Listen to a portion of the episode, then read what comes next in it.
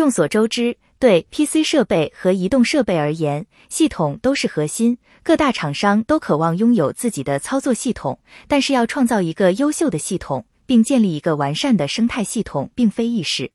因此，在 PC 设备和移动设备中，一直也就只有四大主流系统，分别是微软的 Windows OS、苹果的 macOS 和 iOS，以及谷歌的 Android OS。它们各占一地，河水不犯井水。据悉。PC 平台由 macOS 以及 Windows OS 掌控，而移动平台则由 iOS 以及 Android OS 掌控。尽管微软等公司也开发了移动操作系统，但由于生态问题等原因，最终还是放弃了。这样就造成在系统方面，美国一方独大，垄断了全球 PC 设备到移动设备的所有主流操作系统。这样一来，全球所有厂商能用的系统几乎都是美国系统。国内厂商自然也不例外。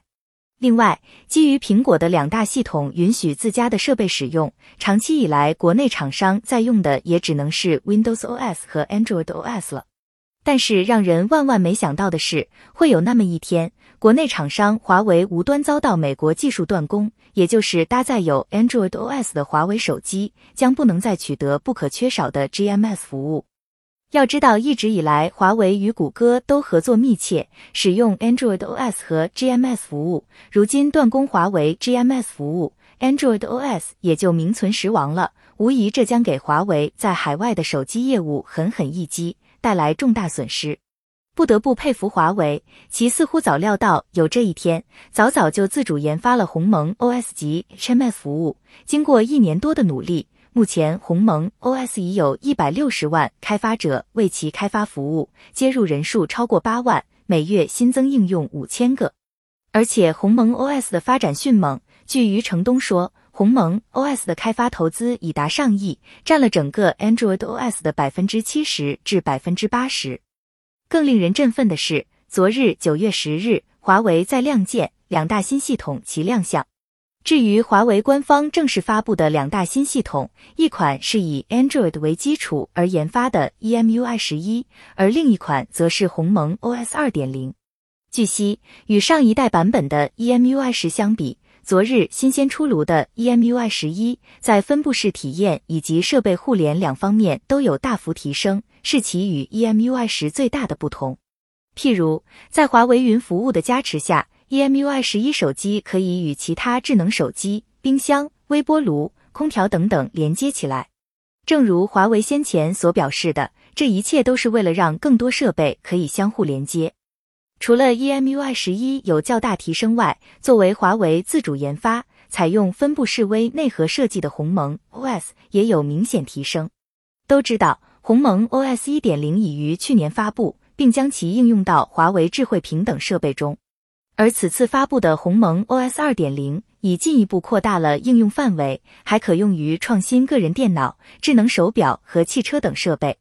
此外，余承东表示，二零二一年华为手机将全面支持鸿蒙 OS。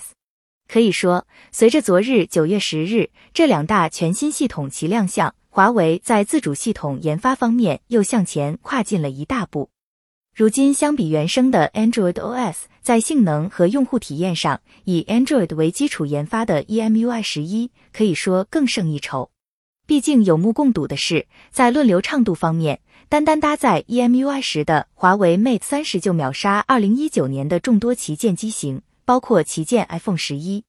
此外，EMUI 十一系统带来了更好的分布式体验，这是 Android 等系统所没有的。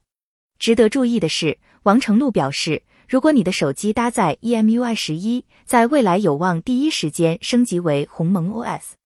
另外，如今已发布的鸿蒙 OS 二点零，因其适应于 PC 设备，将使华为可以从长期依赖 Windows OS 的局面中解脱出来。再加上其还可以用于智能手表和汽车等，对于降低对 Android 的依赖非常有效。正因为如此，才是说没想就系统在卡脖子，恐怕不行了。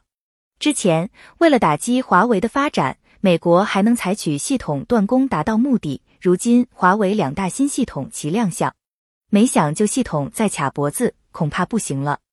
总之，此次发布的鸿蒙 OS 二点零，它能用于国产 PC、智能手表和汽车等设备，更重要的是，它是一种开放源码设计，不仅可以用于华为，也可以用于国内其他厂商。这就是说，即使美国想在实行诸如 Windows 之类的系统断供，国内厂商再也不怕没有桌面之类的系统可用。所以说，没想就系统再卡脖子，恐怕不行了。最后，对于此次发布刚刚发布的华为两大全新系统，你又怎么看？欢迎下方留言、点赞、分享。